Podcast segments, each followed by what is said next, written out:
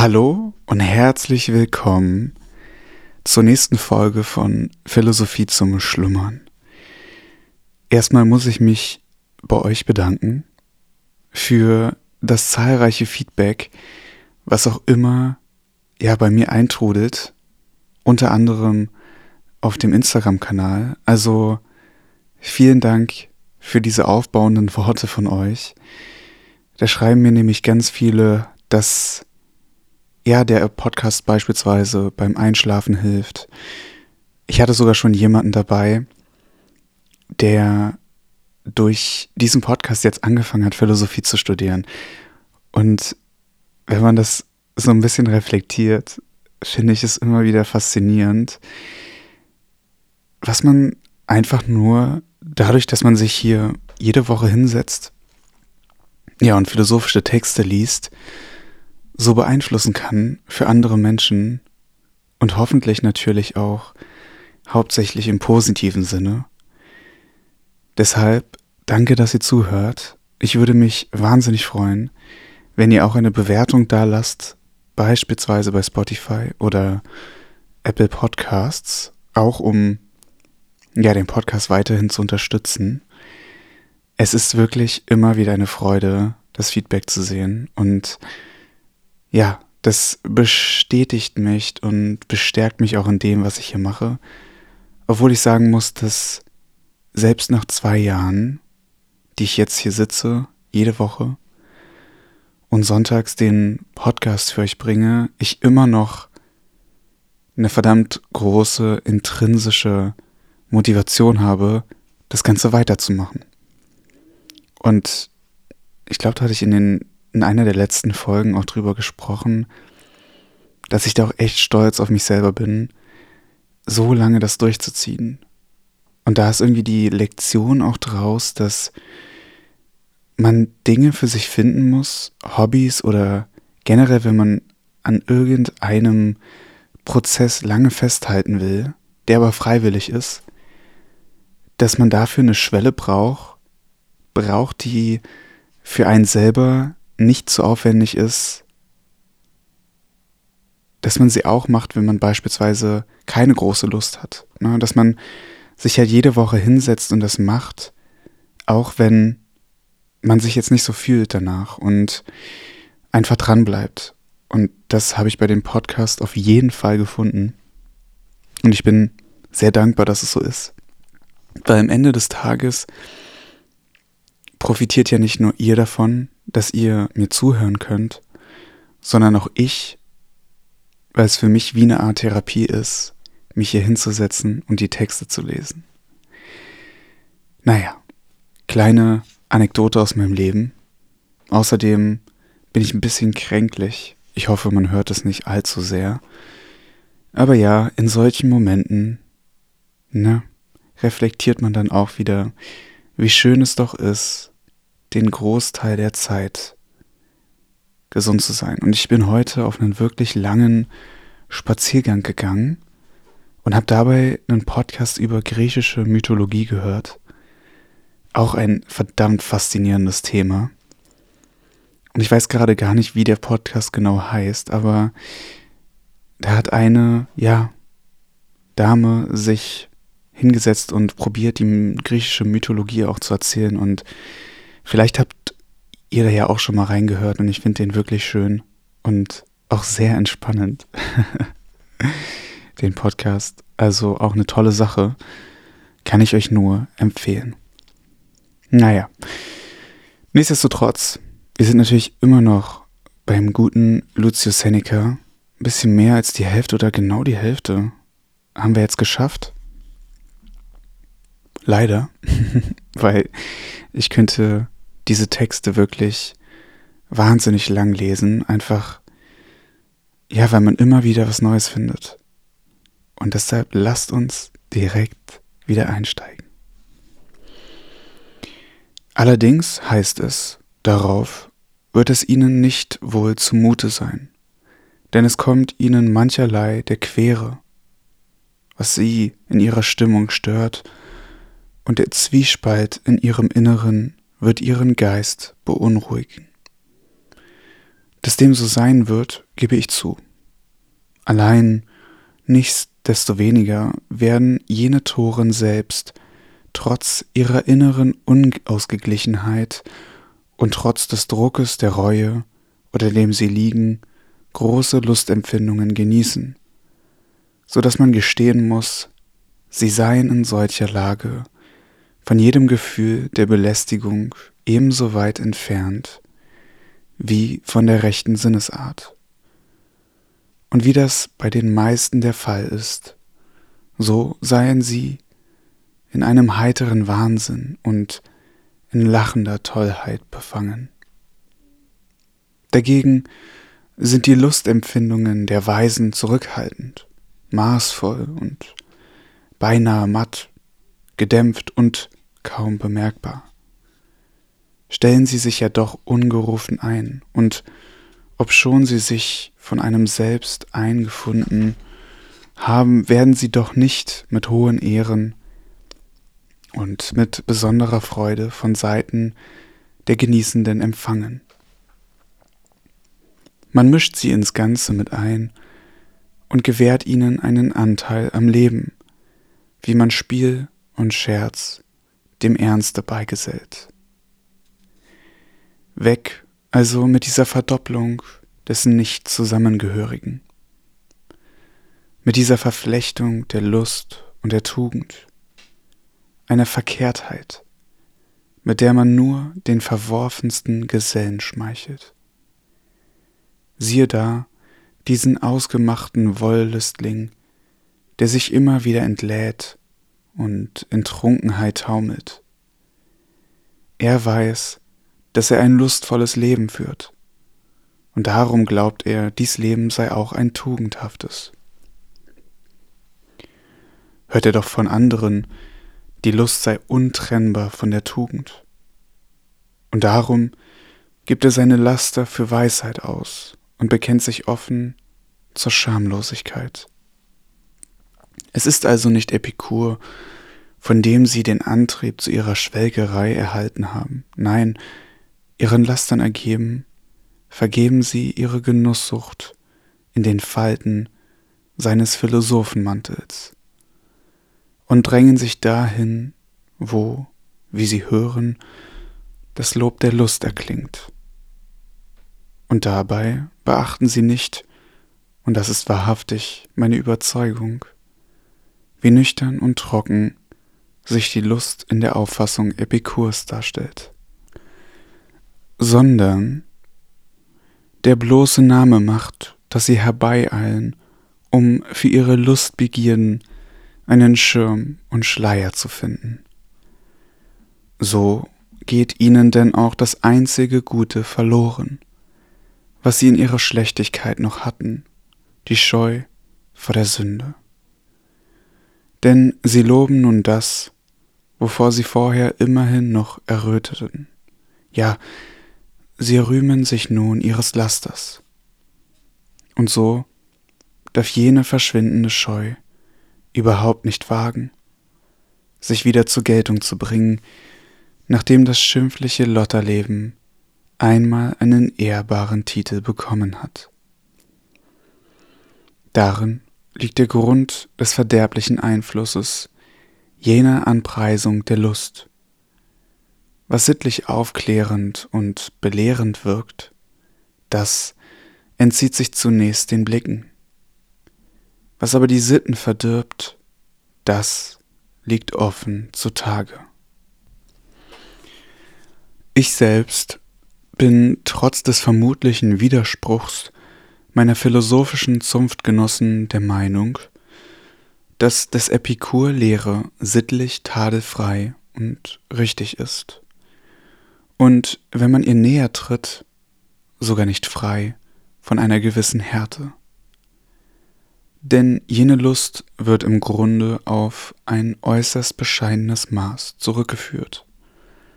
Und die Forderung, dass wir an die Tugend stellen, stellt er an die Lust. Sie soll der Natur gehorchen.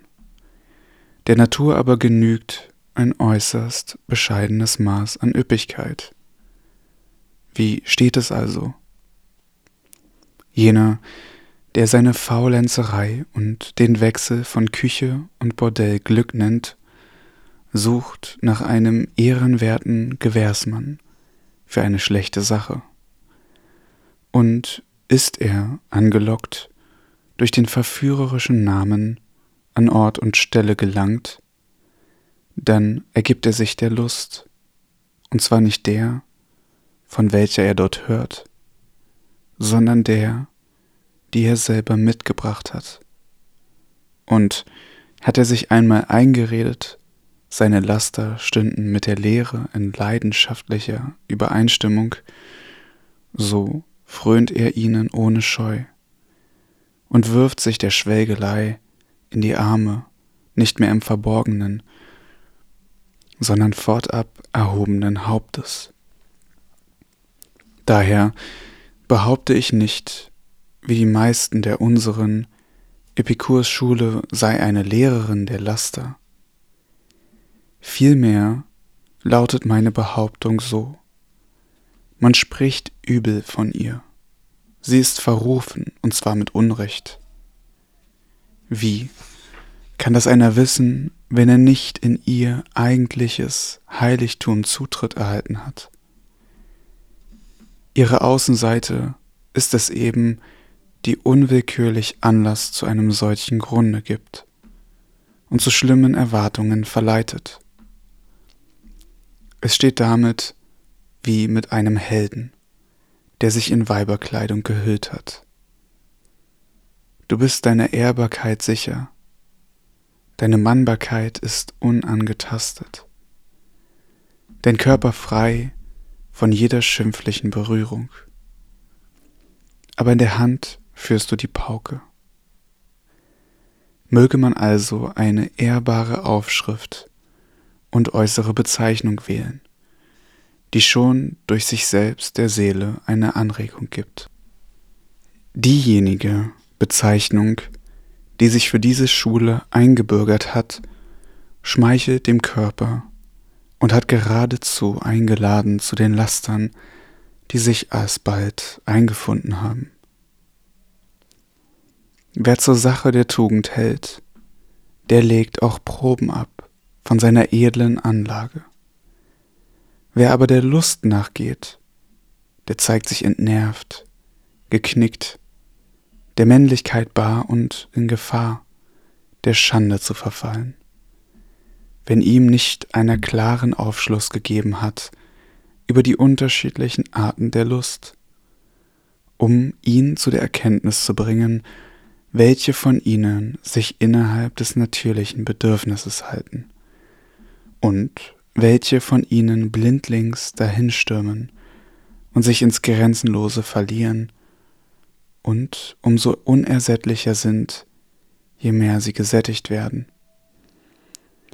das ist auch wieder interessant, finde ich, was meiner Meinung nach darauf abzielt, auf diese Lüste, sage ich mal, die ganz einfach in eine Sucht umgewandelt werden. Ne? Also auch wenn es beispielsweise so um harte Drogen geht, wo Leute extrem schnell süchtig werden, weil das bringt dieser letzte Punkt hier auch nochmal richtig gut oder der letzte Satz nochmal richtig gut rüber, die sich ins Grenzenlose verlieren und umso unersättlicher sind, je mehr sie gesättigt werden. Na, das heißt, dass egal wie sehr du dieser Lust nachgibst, du immer weitermachst und immer mehr willst. Ne? Und das ist ja so der klassische Fall von der Sucht auch. Und ich finde spannend wieder, dass, also, dass man sich dem so klar schon war vor so langer Zeit, ne? Und dass, obwohl wir davon schon so lange wissen, wir heutzutage immer noch in diese Süchte reintappen.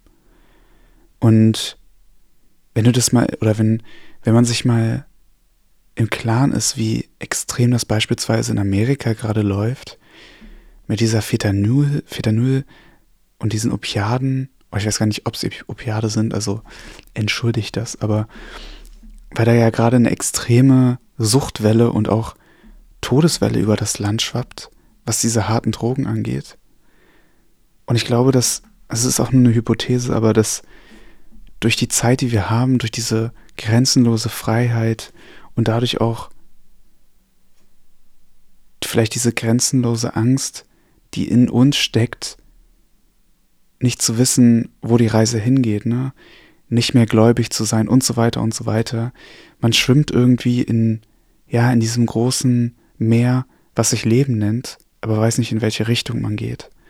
Und dass dadurch die Menschen eher dazu geneigt sind, ja, in solche Süchte zu verfallen und sich der Lust zu ergeben.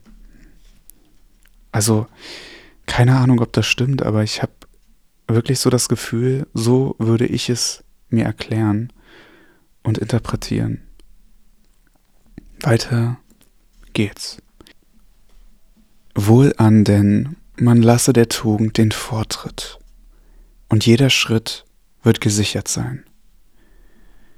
Ein Übermaß an Lust ist schädlich. Bei der Tugend braucht man nicht zu fürchten, dass ein Übermaß bei ihr eintrete. Denn in ihr selbst liegt ihr das Maß. Das ist kein Gut, was mit seiner eigenen Größe zu ringen hat. Wer von Natur ein vernunftbegabtes Wesen ist, was kann dem Besseres dargeboten werden als die Vernunft? Und wenn du Gefallen findest an jener Verdoppelung von Tugend und Lust und nur in diesem Geleite den Weg zum glücklichen Leben zurücklegen willst, gut. So gehe die Tugend voran. Die Lust sei nur ihr Begleiter und schwebe wie ein Schatten um den Körper. Die Tugend, diese erhabenste Herrscherin, zum Markt der Lust zu machen, dazu kann nur der sich verstehen, dem für wirkliche Größe jede Auffassung fehlt. Voran gehe die Tugend, sie sei die Bannträgerin. An Lust wird es uns trotzdem nicht fehlen. Doch werden wir sie zu beherrschen und zu mäßigen wissen. Durch Bitten wird man uns etwas abgewinnen können, durch Zwang niemals. Dagegen bringen sich diejenigen, die der Lust den Vorrang einräumen, um beides. Denn die Tugend geht ihnen verloren, und was die Lust betrifft, so sind sie nicht Herren derselben, sondern ihre Sklaven, indem sie entweder durch den Mangel daran gequält oder durch die Überfülle erstickt werden. Erbarmungswert, wenn sie sich von ihr überlassen, sehen erbarmungswerter, wenn sie von ihr überschüttet werden, ähnlich denen, die den Gefahren des Syrtenmeeres preisgegeben sind und die bald auf dem Trockenen sitzen bleiben, bald wieder in der wogenden Flut dahingeschaukelt werden. Das ist die Folge des Übermaßes an Zügellosigkeit und der blinden Vernahtheit in wer weiß was. Denn wessen Streben statt auf Gutes auf Schlechtes gerichtet ist, für den ist es gefährlich, seinen Wunsch zu erreichen. Wie wir auf wilde Tiere mit Mühe und Gefahr Jagd machen, und selbst wenn es uns gelungen ist, sie einzufangen, ihr Besitz doch kein unbedenklicher ist denn oft zerfleischen sie ihre Herren, so steht es auch mit den starken Aufregungen der Lust. Sie schlagen zum großen Unheil aus, und in unsere Gewalt gebracht, bewältigen sie uns selbst. Je zahlreicher und größer sie sind, umso tiefer sinkt der, den die Menge den Glücklichen nennt, und umso größer ist die Zahl derer, deren Sklave er ist. Ich möchte bei diesem Bild noch etwas länger verweilen. Wie der Jäger, der das Lager des Wildes aufspürt und nicht geringen Wert darauf legt, mit der Schlinge zu fangen das Wild und mit den Hunden zu sperren den weit sich dehnenden Bergwald, um seine Spur zu folgen. Wichtigeres im Stich lässt und sich vielen Obliegenheiten entzieht. So lässt der, welcher der Lust nachgeht, alles andere liegen und die Freiheit ist das Erste, was er preisgibt und seinem Bauche opfert. Weit entfernt, sich die Lust zu erkaufen, verkauft er vielmehr sich selbst der Lust. Ja, und damit sind wir am Ende von dieser Folge von Philosophie zum Schlummern angekommen. Ich hoffe, es hat euch gefallen. Vielen Dank, dass ihr dabei seid. Und ich hoffe, bei der nächsten Folge sehen wir uns oder hören uns im Gesunden wieder, im Tugendhaften, im Nicht-Lustvollen. Und ja, ich wünsche euch eine wunderbare Woche. Bleibt gesund und genießt den anfänglichen Frühling. Bis dann.